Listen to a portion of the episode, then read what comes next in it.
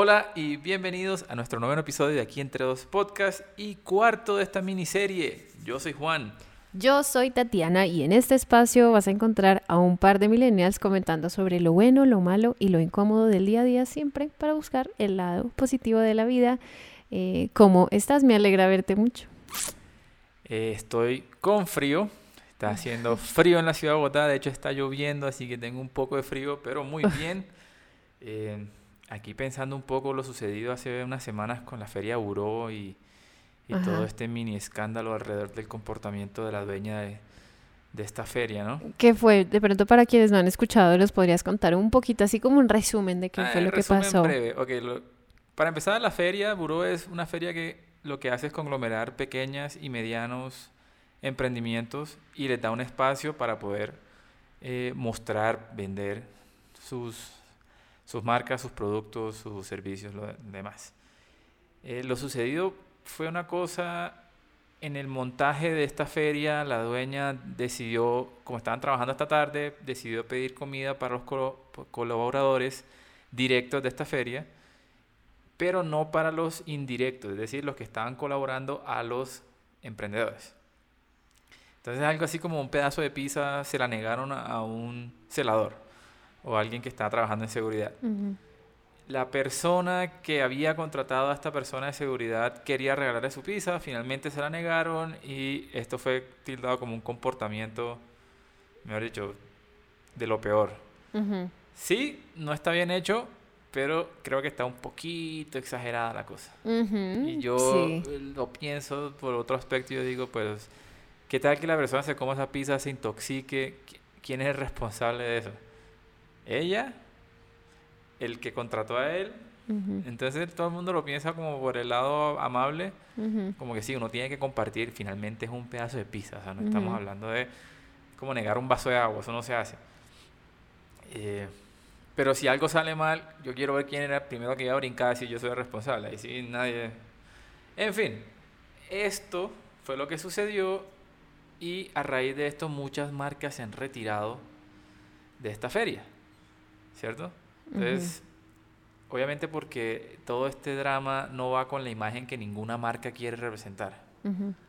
Pero lo que yo estoy pensando es, aquí los que más sufren son los emprendedores, que de por sí aquí en Colombia no es que haya muchas plataformas para tú exponer tu negocio o tu, o, o tu producto. Entonces, esta situación lo que hace es afectar aún más a estas personas que ya de por sí están tratando de salir adelante y que ya de por sí están en, en- en un medio difícil y les caen estas cosas, uno dice, ¿y ¿quién, quién pierde realmente? ¿La feria o las personas que hacen parte de esta feria? Mm. Bueno, si, las, si los emprendedores pierden, claramente la feria pierde porque esos son sus clientes, los emprendedores. Pienso yo. Sí. No sé. Por eso, si tú fueras emprendedor y tú te ves obligado a esto y te dices, sí, este, este caos no me favorece, pero es que tampoco me favorece no tener una plataforma donde exhibirme. Ujú, ujú. Entonces, ¿qué, qué decisión tomarías tú? Muy difícil. Yo creo que yo dejo pasar un tiempo. Yo esperaría, finalmente esa feria es cada año. Sí, yo Es una no, feria sí, grande que se celebra cada año, me parece, o cada, dos cada seis meses. No estoy segura. tampoco. Pero para mí es cada año. Sí, parece que es, es anual. Em, y pues obviamente tiene un impacto en cuando tú participas en una feria tienes que poner bastante dinero. Y obviamente te vas a te vas a ver afectado si pusiste el dinero y la gente no fue a la feria porque la dueña no quiso dar un pedazo de pizza pues imagínate el impacto. Muy duro. Demasiado.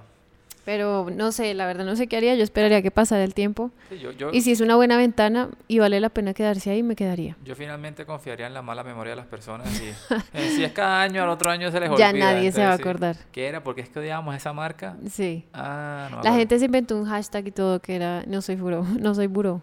Hashtag no soy buró. Sí. Como un movimiento ahí en contra de, pero pues, no sé, para mí también fue una nimiedad a la que le dieron mucha, Por eso es que estamos hablando de eso aquí en el mucha, ¿cómo se dice? Mucha publicidad, mucha pantalla, mucha... Finalmente lo que dicen es, "N- no hay, no hay tal cosa como mala publicidad, ¿no? Entonces lo que hicieron fue, entre otras cosas, hacer una publicidad gratis a esta feria. Sí, sí. A lo mejor mucha gente ni conocía que era Feria Buró. Sí, y ahora todo el mundo sabe que es por un pedazo de pizza. Ser emprendedor es bien complejo, ¿no? Ser emprendedor en este país es bien Es muy duro. complejo. Es muy duro. Y con eso, habiendo dicho esto, pues hablemos de los errores a la hora de emprender. ¿Te parece? De una, de una. Bueno, de pronto ustedes van a decir, pero este par de dónde van a hablar, o sea, desde qué perspectiva eh, van a sacar esos cinco errores de emprendimiento o a la hora de emprender. Entonces, aquí voy a compartirles un poquito mi experiencia y de pronto Juan nos también nos da su perspectiva. Em, Recordemos del capítulo anterior, los capítulos anteriores, que Juan es más estructurado, Juan es más vieja escuela, yo soy de tomar un empleo y me quedo ahí constante, tranquilo. Pero también tienes una perspectiva de negocios porque trabajas en, pues, como dentro de una compañía grande. ¿sí? Em, entonces, siempre he sido de que les voy a hacer un, un paréntesis en 30 segundos de desde dónde voy a hablar, por lo menos desde dónde va a ser mi perspectiva en este tema de emprendimiento. Desde que salí de la universidad quise siempre emprender, siempre he sido eh, inquieta por desarrollar diferentes proyectos. Tuve un proyecto recién salí de la universidad que lo trabajé con la Cámara de Comercio. La Cámara de Comercio tiene unos programas muy interesantes, no son la panacea, pero son bien chéveres.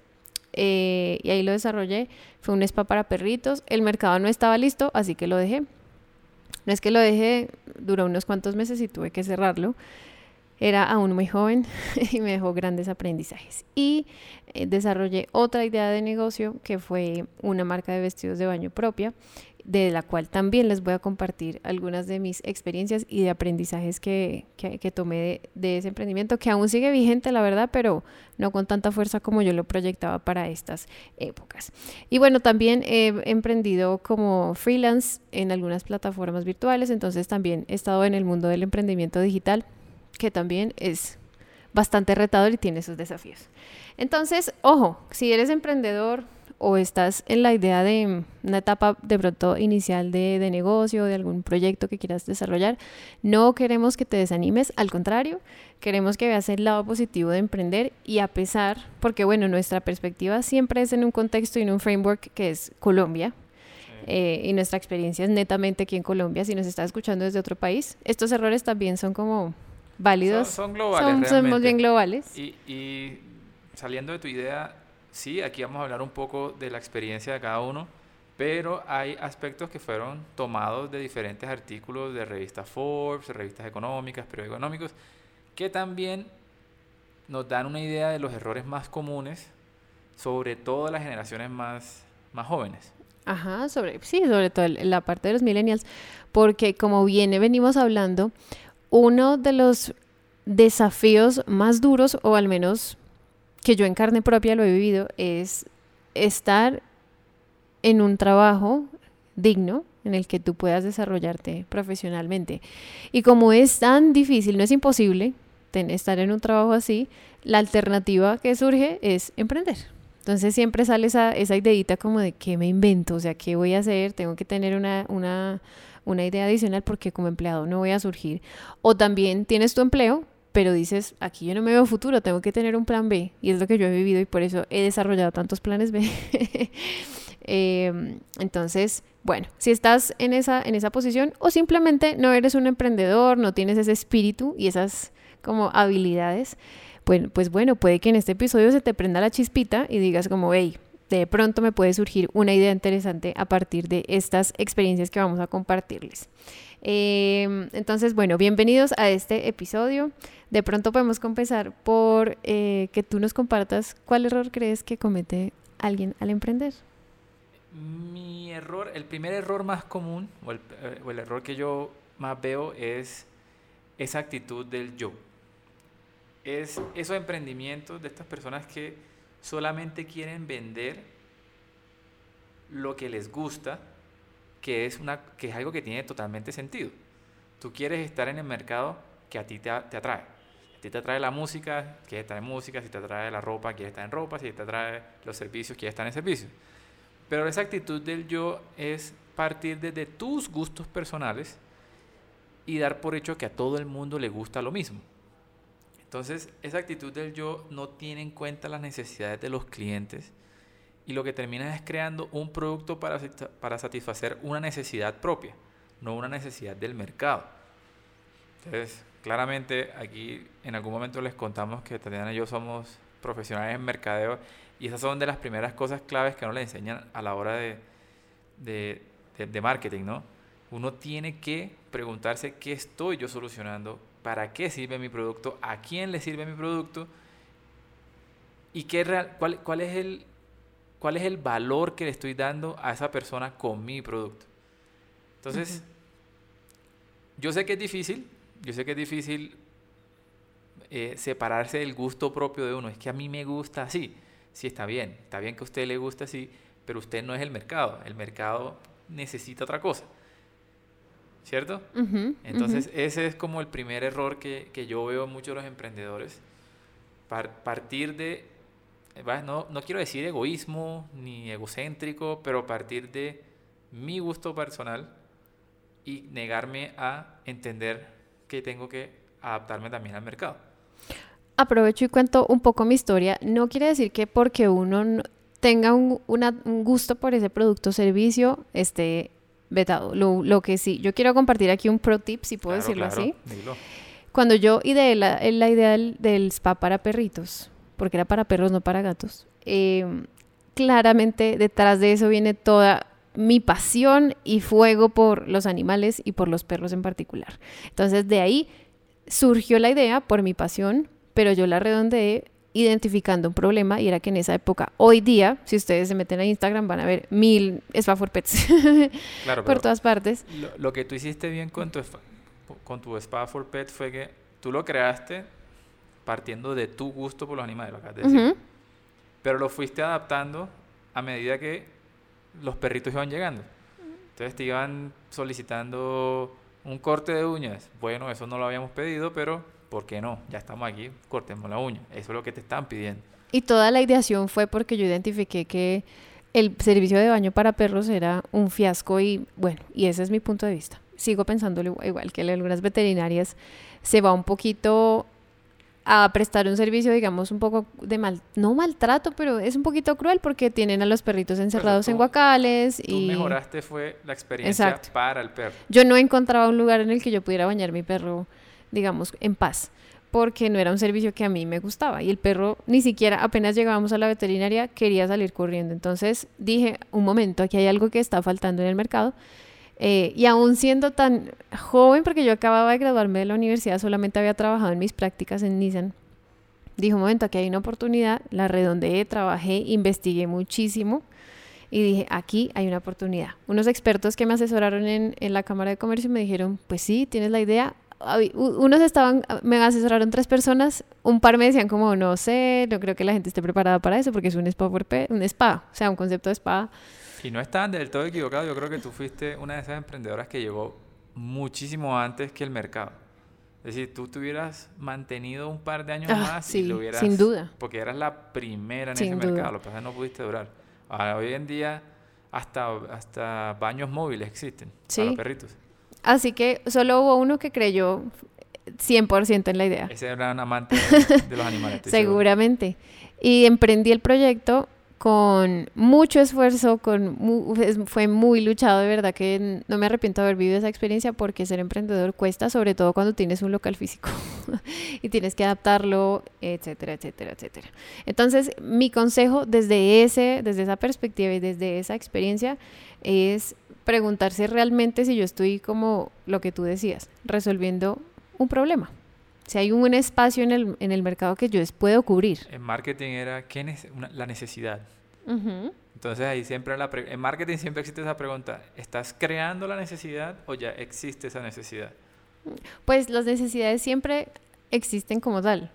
Lo que existen son eh, como esa pirámide, ¿no? Entonces yo tengo la necesidad de bañarme, pero me siento mejor o digamos de hacerme un, baño especial, pero yo lo puedo hacer en el baño de mi casa o subir en la pirámide y hacérmelo en un spa en el que pago mucho más de, mucha más plata por ese baño especial que me voy a hacer, ¿no? Entonces ya la necesidad cambia a no solamente una necesidad básica, sino de aceptación y de encontrar algo de estatus dentro de un círculo específico.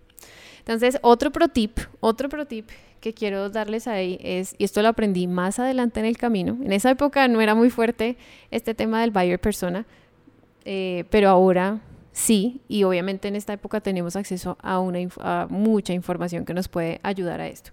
Entonces es, si tú estás vendiendo, estás pensando en vender algún servicio o producto, diseña un perfil de cliente, pero no solamente con datos demográficos como aprendimos en la universidad.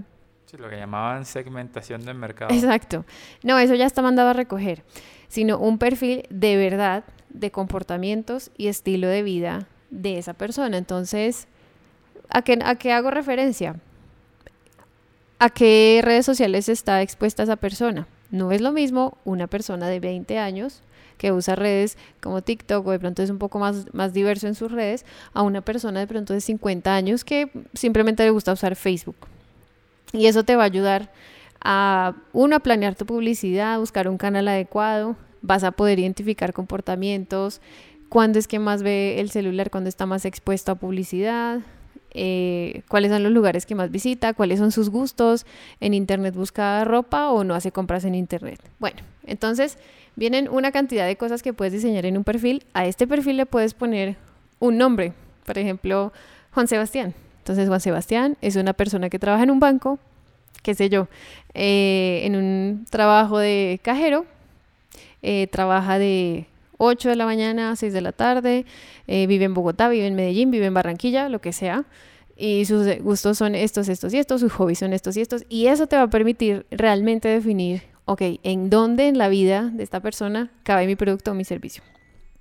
Ese es otro pro tip que nos puede ayudar a vender a lo que tú decías. No solamente a vender lo que yo creo que es bueno, sino lo que realmente la gente necesita.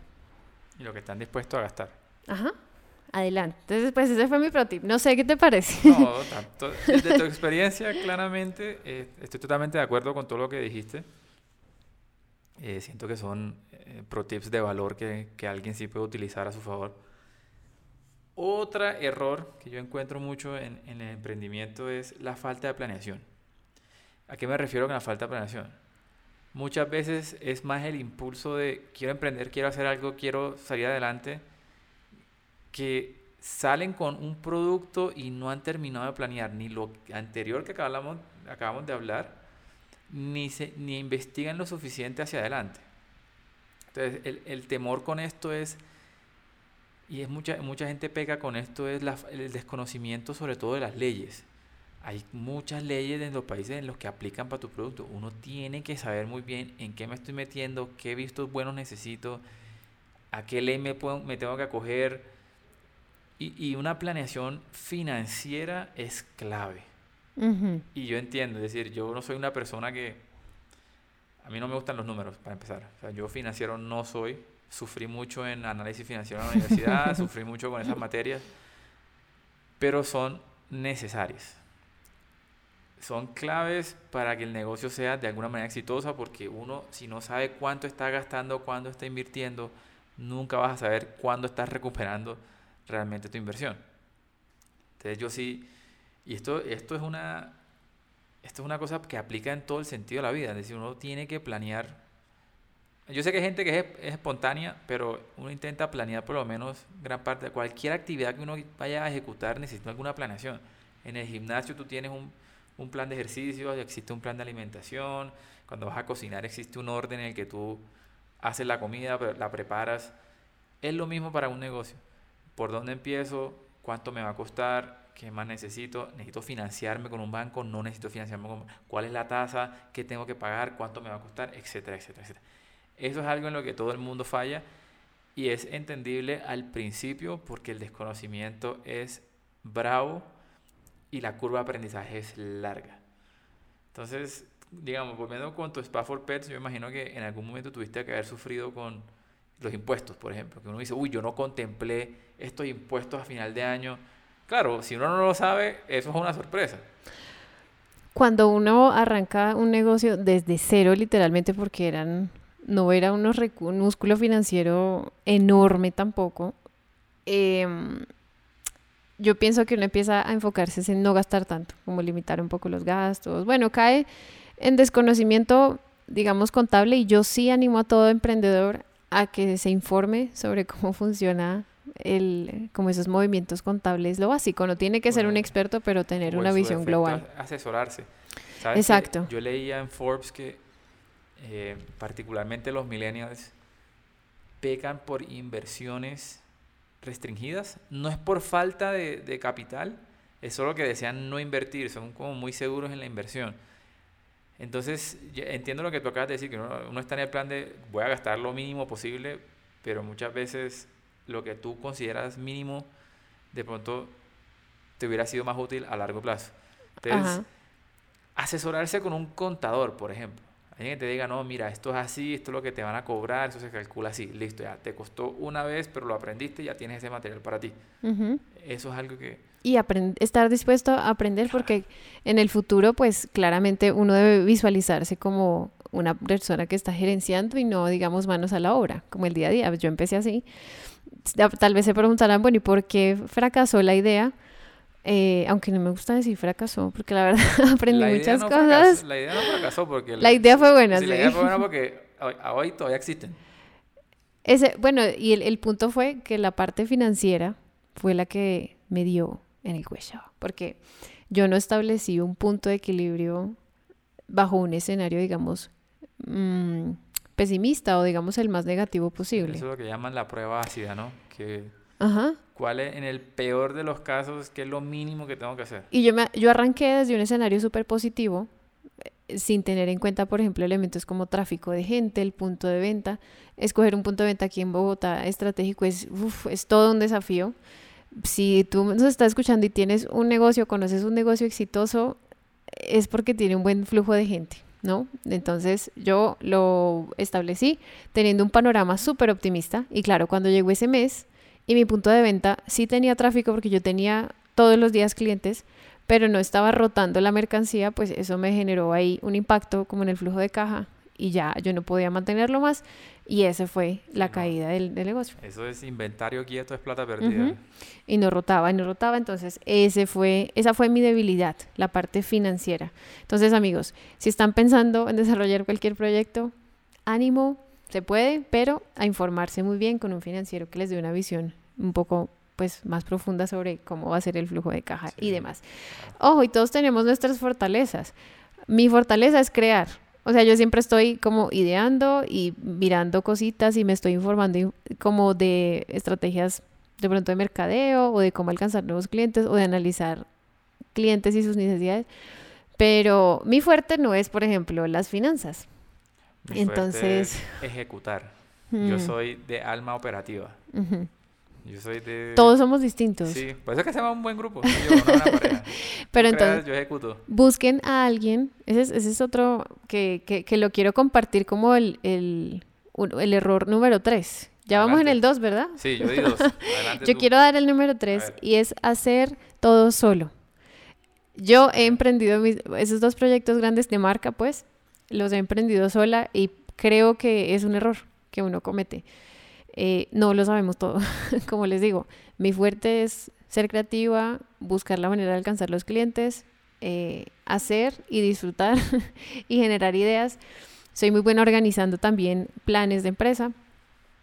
Eh, pero el tema es que hay áreas en las que uno no es fuerte. Yo, por ejemplo, he aprendido a hacer sitios web. En ese recorrido como que he hecho, dije, no, yo aprendo a hacer un sitio web, me sale mucho más barato que contratar. Y he contratado también gente que me hace sitios web y no me gustan. Entonces dije, no, al carajo, yo lo hago sola. Entonces aprendí a hacer sitios web, a montar publicidad en Facebook Ads, aprendí a montar publicidad en Google Ads. Todo esto ha sido con recursos gratis y cursos que he hecho online. Eh, pero tal vez si yo invirtiera en alguien que me hace, digamos, que hace esa parte de una manera más eficiente y yo no estoy de pronto invirtiendo el tiempo en eso, probablemente los resultados serían más, serían mejores Sí, que tú- los que yo he obtenido sola. Tú podrías enfocarte en lo que realmente tienes que hacer, que es Exacto. vender el producto mientras la otra persona Está en lo operativo. está en lo, lo de lo que tenga que hacer, la página web. Ujú. Usted haga una buena página que yo salgo a vender el producto. Y el, el- el tema es que vas a, el tiempo es un recurso valioso emprendiendo.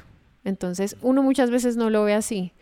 Pero cuando tú arrancas a desarrollar, por ejemplo, cosas como el website, te das cuenta que empiezas a, a, a elaborarlo y dices, un momento, pero aquí tenía que saber un poquito de código HT o lo que sea. Un código HTML o cualquier cosa medio compleja y debes invertir de tu tiempo de emprendedor en aprender una habilidad que a lo mejor alguien ya sabe y te, te puede ayudar de, de una manera no tan costosa tampoco a armar algo de una manera más eficiente, porque ahí estás invirtiendo tu tiempo. Entonces, si como emprendedor puedes desde el inicio delegar esas tareas operativas y en lo que realmente no tienes la, eres fuerte, pues tus resultados con, con, el proyecto van a ser mucho mejores y de eso estoy segura. Pero sabes que esto, esto va mucho de la mano con, con el artículo que te mencionaba al principio, que en Forbes sacaron ese artículo que decían los errores más comunes en emprendimiento en la gente joven. Y eso de hacerlo todo solo también tiene una base que es que las generaciones jóvenes tienen un poco, sufren un poco más como de pena. Pena al preguntar, pena al pedir, pena al...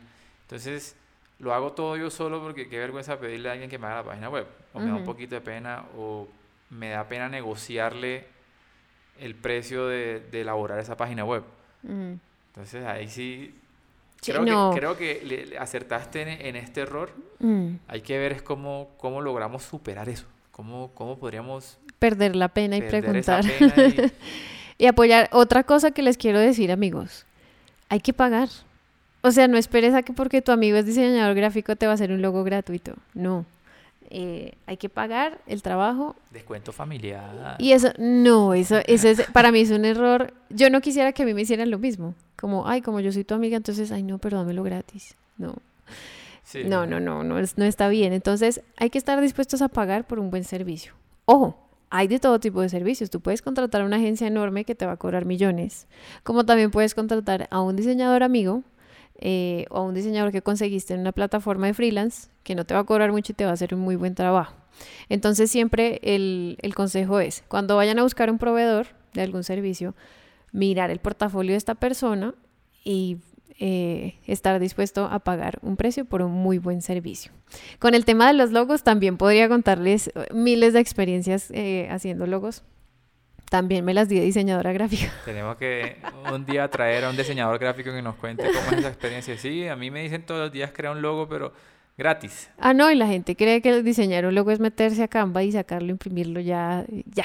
Ya, o sea, sí se puede. Ojo, si tú estás empezando y tus recursos son muy limitados, hay herramientas como canva.com en el que puedes eh, bajar un diseño muy simple, eh, básico, que también pues genera impacto. Que te ayude a empezar. Una letra bonita ya es un, un logo que llama la atención. No tiene que ser algo elaborado por un diseñador gráfico a mano, ¿sí? Entonces, evalúa como el rango como el, mercado al que quieres eh, llegar y si, si tu fuerte no es lo gráfico, sin duda alguna busca la, la, mano de un experto. Pero si de pronto tienes cierta habilidad como para lo visual y lo artístico, pues lo puedes hacer solo. Pero el error es, es, es querer hacerlo todo solo. Ya lo viví y no lo recomiendo. Hay que estar dispuesto a pagar. Hay otro error que de pronto lo cometí al principio y es esperar resultados inmediatos o a ah, un corto plazo. Eso sí, eh, lo hablamos de nuestra generación, es impaciente. O sea, eso es algo que nos, nos distingue realmente. Entonces, el hecho de poder tener toda esa información disponible inmediatamente nos hace que todos los resultados sean, bueno, que uno desee que todos los resultados se den igual, sí. No te frustres, o sea, si tú me estás escuchando y empezaste un proyecto... Confía en el proceso. Sí, y esa frase me gusta. Juan me dice mucho eso, confía en el proceso, y, es verdad. Y eso se lo robé, no es frase mía, pero eso se lo robé, no me acuerdo a quién se lo robé, pero se lo robé a alguien que hacía ejercicio, mm. que decían, hey, el cuerpo no cambia de un día para otro, confía en el proceso. Sigue tu rutina de cardio, sigue tu rutina de pesas, sigue tu rutina de nutrición confía en el proceso y eventualmente vas a llegar.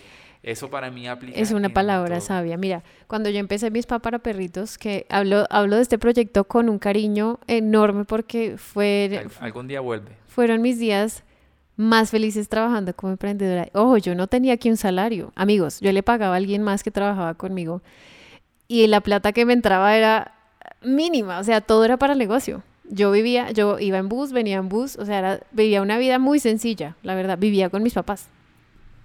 pero fueron los años más felices, los meses más felices de mi vida, porque duraron, duraron meses. Yo trabajaba feliz los sábados, trabajaba feliz lunes a, viernes, em, pero mi error fue esperar resultados inmediatos. Como les dije, puse una meta muy... Sí, o sea, se podía alcanzar si hubiera escogido otro punto estratégico, otro local, se hubiera logrado. ¿Ese fue tu error? pero conseguir la ubicación. Eh, el local era maravilloso, precioso, nuevo, de vidrio, era lo que yo buscaba estéticamente. Pero eh, lastimosamente no tenía flujo de gente, era una calle que no... O sea, la, gente me empezó a conocer por el voz a voz y por publicidad que yo hice física. Ni en esa época ni siquiera se movían los Facebook, los Facebook ads. Em, y la gente me conoció por el voz a voz. Ni mucho menos Instagram, ¿no? Y mucho menos Instagram. Yo apenas estaba poniendo fotos en Facebook. Se pueden poner fotos, pero para que vean de los años en los que les estamos hablando. Em, y era tan bueno el servicio y la gente nos, nos, empezó a conocer por el par de chicas que bañaban perros y que los llegaban. Eh, el servicio era súper diferente porque obviamente las dos éramos, ella era administradora de empresas, yo eh, profesional en marketing, pero eh, yo hice un, ¿cómo se dice? Un, como una, un outfit con marca, brandeado. Entonces las dos creían que éramos como veterinarias. La gente siempre cree que solo los doctores pueden lavar perros. Y nos poníamos una gorrita y salíamos y hacíamos como publicidad y la gente como que empezó a ver, ay no, miren ella como, eh, mírenlas como quieren los perros. Entonces los perritos nos amaban cuando llegaban allá, pues movían la cola, se querían quedar, otros no se querían ir. Entonces, eh, bueno, quise esperar resultados inmediatos y ese fue otro de mis errores al emprender porque lleva tiempo y hay que confiar en el proceso, pero les tengo un pro tip para esto. Si lo que estás ofreciendo es un servicio, eh, hay que probarlo con clientes que podríamos llamar beta al inicio y luego cobrar cuando ya hayas tenido esos resultados positivos con otros clientes. Esto te va a servir como para proyectar algo eh, de pronto de ventas o de flujo de caja para saber cuánto puedes esperar y para mm, medir o estimar cómo lo podrías hacer a lo largo del tiempo. Ok.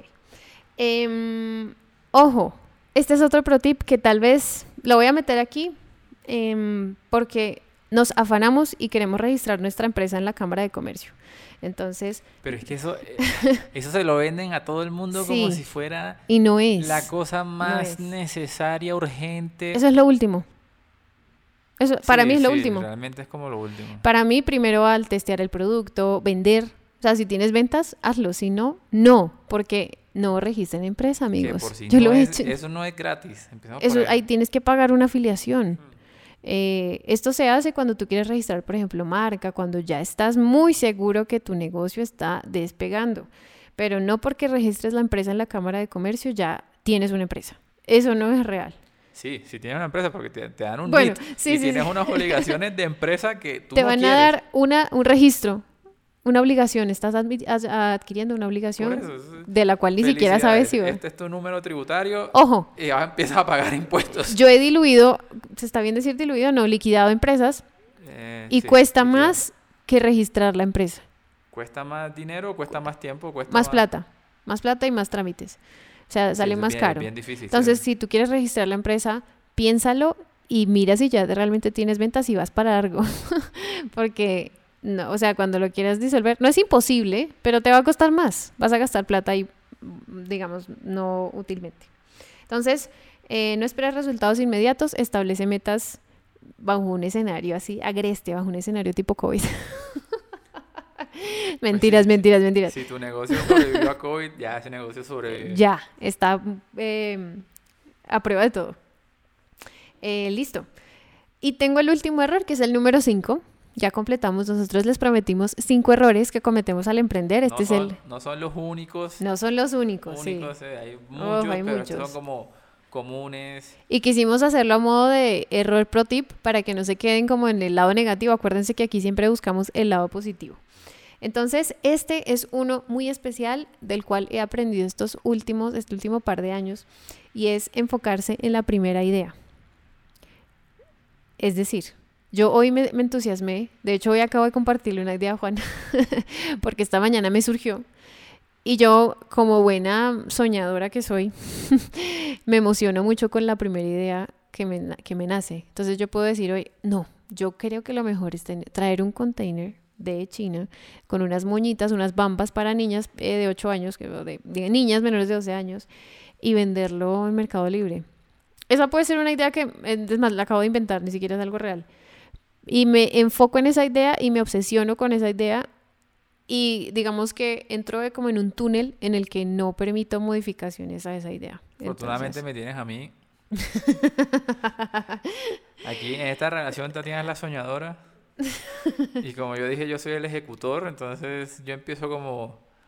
Yo soy un poco más realista en esos sueños. siempre me la- pincha el globo. Me toca aterrizarla un poco, como si se puede, no se puede. Amigos, el poder de las ideas. Las ideas tienen un gran poder. Entre más ideas tengas, mejores ideas pueden salir. ¿Mm?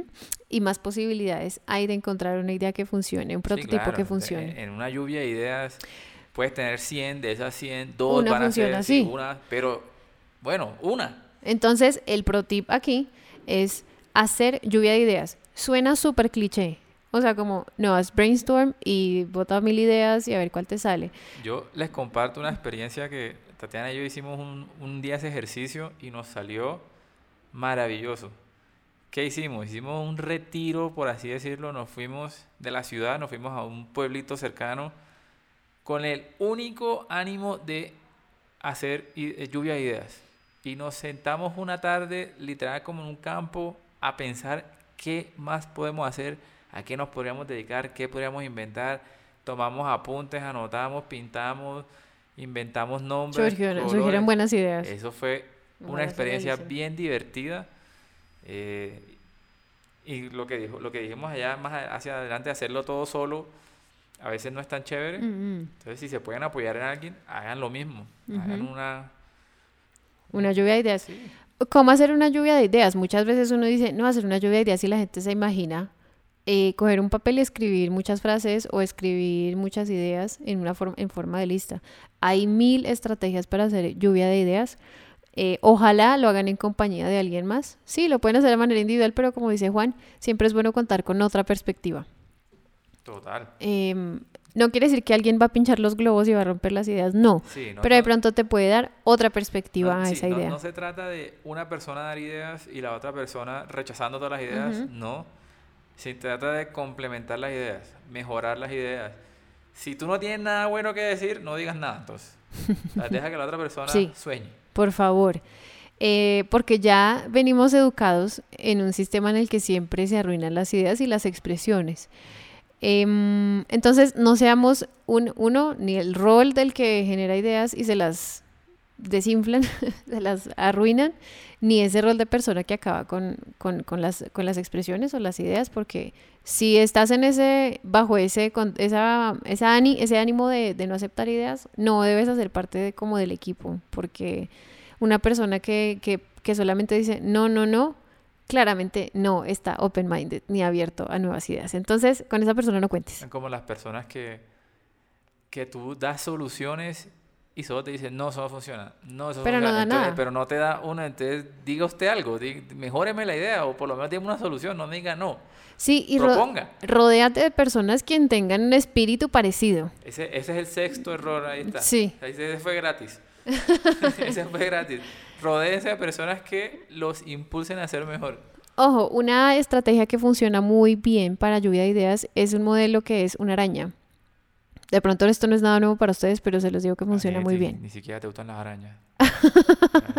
Ese modelito de araña, entonces en el centro del papel, el papel entre más grande mejor, ojalá sea escrito con papel y lápiz, eh, escriben la idea que tienen. Vender bambas traídas de China, whatever. Lo peor es que esa idea está buenísima. No sé, cualquier idea. Empiezan a sacarle bracitos a, esa, a ese círculo, nube, escojan la forma que más les guste. Le sacan, eh, sí, bracitos y empiezan a ponerle o un círculo de ideas alrededor eh, de, esa, de esa idea. Entonces, vender bambas con caucho o de seda o de tela, qué sé en yo. una peluquería, en una tienda, en una miscelánea. Exacto. ¿Dónde? ¿Cómo? Que respondan preguntas básicas. ¿Qué? ¿Cómo? ¿Cuándo? Eh, etcétera, etcétera. Entonces utilicen ese, ese modelo de araña y lo pueden extender hasta el más, hasta el, Para que les dé el papel. hasta que les dé el papel, pero pónganse un límite de tiempo. y no limiten su cerebro castigando su propia idea, o sea, sin juzgar. Si a mí se me ocurrió las bambas de niñas, pues lo voy a escribir así. No voy a decir, ay no, Juan va a decir que las bambas de niñas son, son bobas. No, sin juzgamientos. Juan va a decir, bueno, bambas de niñas y bambas para los niños que ahora tienen pelo largo. Exacto. Colores masculinos, colores... Pero no se limiten, pónganse el cronómetro ahí para que el cerebro como que se motive a escribir las ideas que se, que se vienen de, digamos, de repente o las primeras. No hay ideas estúpidas, o sea, cualquier cosa que uno escriba en papel te va a llevar a, otra cosa mejor. Por más tonto que suene, que suene no, que se lea escrito, mm. Esa te va a llevar a algo más. Entonces, escriban, escríbanlo, lo que sea. Miren, por ejemplo, vender bambas para niñas en un spa para cabello que ahora la gente, hay un spa para, para cabello. Hay spa para cabello. Elaboradas en seda, fabricadas en Medellín. No sé. Cualquier, y, fíjense, ya redondeé mucho más la idea y la hice, la refiné. Ya pasé de una idea grande a una idea mucho más práctica y más concreta. Entonces, esto es un ejercicio que acabamos de inventar, pero es un, ejemplo para que sepan cómo hacerlo. Eh, así que no se enfocan en la primera idea, estén dispuestos a reenfocar la idea que ya tienen. Eh, investiguen, investiguen, investiguen, lean, lean, lean, lean, busquen muchos artículos y sobre todo busquen competidores directos e indirectos y busquen de pronto un gap que haya ahí en, ese, en el mercado ya. ese, eso que dijiste fue clave, ¿no? La investigación de mercado es clave. Ahora, investigación de mercado no estoy diciendo voy a hacer un análisis, voy a tabular, no, voy a hacer un análisis básico que es sencillamente observar lo que ya existe en el mercado. ¿Quién lo está haciendo? ¿Cómo lo están haciendo? Y qué idea, qué de lo que yo me imaginé no existe aún en el mercado. Punto. Y si ya existe, bueno, ¿cómo lo mejoro? Bambas, bambas de seda. Bambas de seda. Bueno, yo soy clienta de una de un spa que me vende bambas para el cabello, pero nunca he encontrado unas eh, bambas de seda para gimnasio unas bambas de seda que sean para agarrar fuerte el cabello. O sea, como agarre fuerte. De pronto ahí está el gap en el que yo puedo cubrir con un producto diferente, con mucho, con un caucho más fuerte, qué sé yo, ¿no? Entonces son esas pequeñeces lo que hacen la diferencia en tu producto o servicio.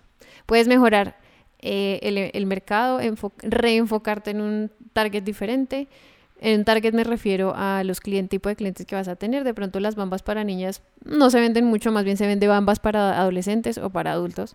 Mejorar el servicio que ya prestan tus competidores, lo puedo hacer a domicilio. O puedo mejorar la logística. Por ejemplo, eh, ya no llegan en dos días, sino que te envío la bamba y te llegan 24 horas. ¿Mm? Entonces, esos son los errores que quería compartir con ustedes. Eh, los de Juan también me encantaron muy, muy de emprendimiento. Pero como aquí estamos en el lado positivo, señores, sí, hay muchos errores que se cometen, pero el lado positivo de todo esto es que todo emprendimiento, entre comillas, fallido, es una lección, es un aprendizaje. Es un aprendizaje que, por cierto, ni siquiera se lo enseñan en una universidad. Entonces ahí sí, como, como decían los papás, la universidad de la vida muchas veces es más valiosa, así que no tengan miedo de intentarlo por lo menos. Existen casos de éxito y uno de esos casos de éxito puede ser cualquiera de nosotros.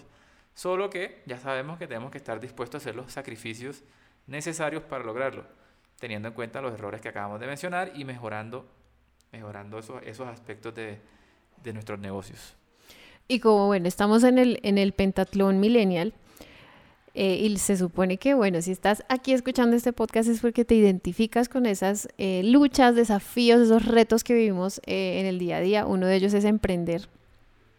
Si queremos transmitirte, pues ánimo y buena energía, la verdad, porque es, es posible y es realizable. Recuerden que todos podemos emprender, solo, pero solo algunos están dispuestos a navegar esas aguas turbulentas. Tal vez eh, hay algunos que nos escuchan y tienen un proyecto despegando o apenas en etapa de ideación. Excelente, ya empezaste con algo. O sea, esa idea que tienes ahí en el cerebro, que no le has compartido a nadie, que, la, que cuando te vas a dormir dices, ¿qué tal si yo hiciera esto? ¿Qué tal si hiciera lo otro? Ya empezaste con algo. Solo es cuestión de aterrizarlo y emprender, ¿no? Emprender, busquen ese verbo, a mí me gustó la definición porque ahorita lo estuve buscando y es bien profundo.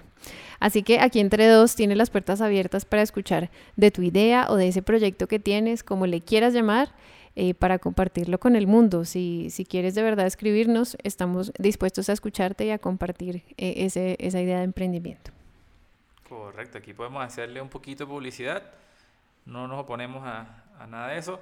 Y recuerden, si tienen comentarios, historias o algún emprendimiento que nos quieran contar, nos pueden escribir aquí entre dos podcasts arroba gmail.com o encuéntrenos en Instagram como aquí entre dos podcasts. Nos encantaría leerlos. Si les gustó este episodio, compártanlo con sus amigos. Fue un placer compartir con ustedes este episodio, amigos. Los esperamos en el siguiente episodio. Un besote. Chao. Chao.